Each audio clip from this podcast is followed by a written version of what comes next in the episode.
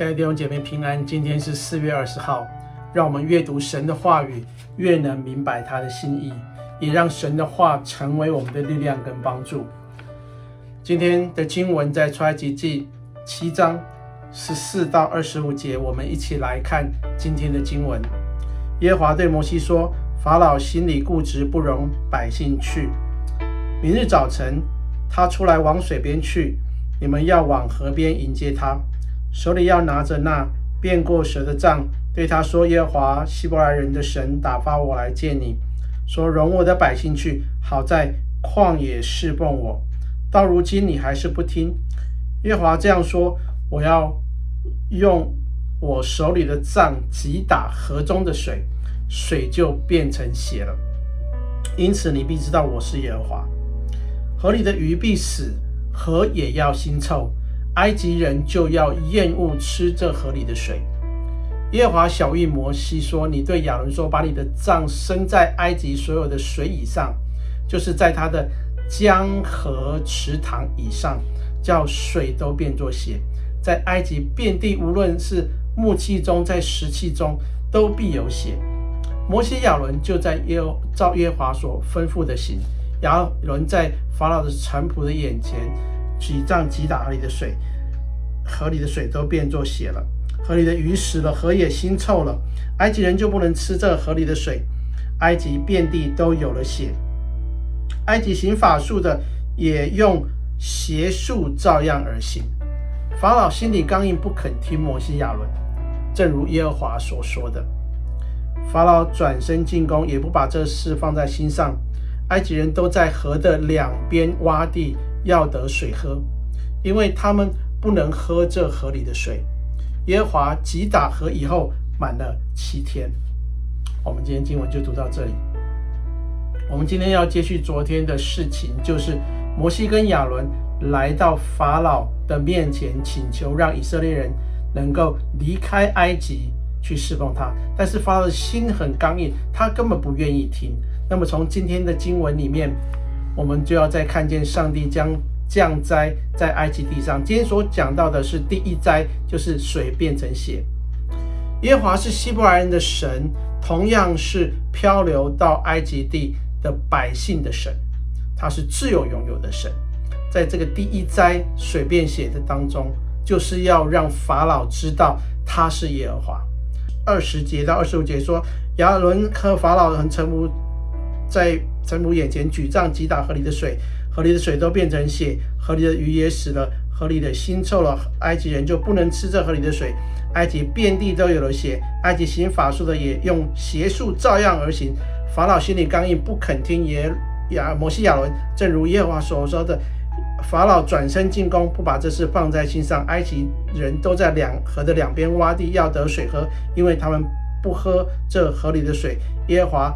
击打河以后满了七天，在这个情况下，法老不但心里刚硬，他根本不把这事放在心上，因为他觉得我的术士照样可以做这些的事情。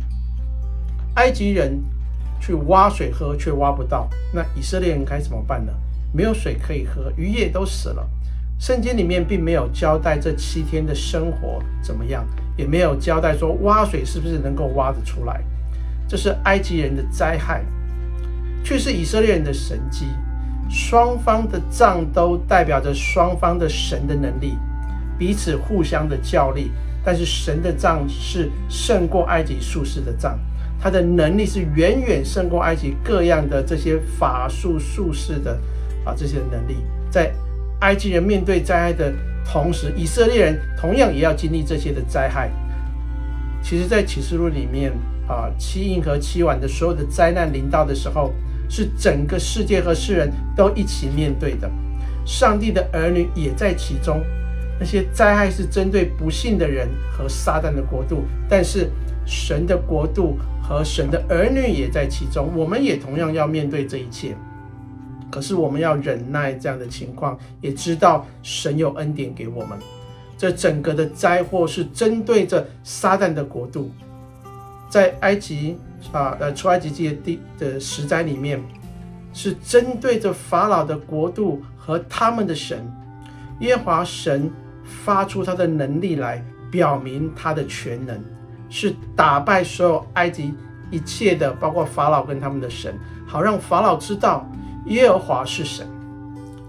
以色列百姓在这些的灾中要用什么角度来看呢？这个很重要，因为在神审判这个世界的时候，我们怎么样看世界，怎么样看这个神迹也是很重要。我们要知道这些灾害不是针对我们而来的，是整个经历的过程当中，神会有恩典给我们。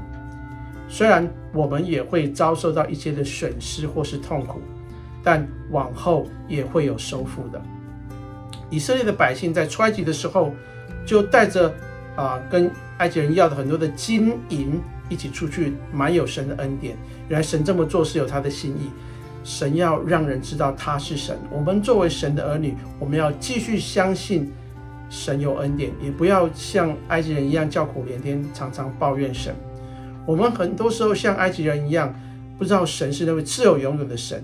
虽然有时候我们已经信主了，我们却把上帝的全能全知限制住了，跟法老一样，面对的灾难，我们要持定信心来相信他。神是掌权的，因为连法老的心也在神的手中。今天世人和法老一样，用自己的方法与神的能力来对抗，或是说我们否定了神迹。将这些神迹解释为自然或是平常的事情，因为他们心里面刚硬。但是我们面对神迹，我们有的态度是要认定神迹是神的作为，将荣耀归给神，而不是单用理性去理解这些，而是要超越理性，并且我们也要知道神可以透过我们去行神迹，要相信神的大能。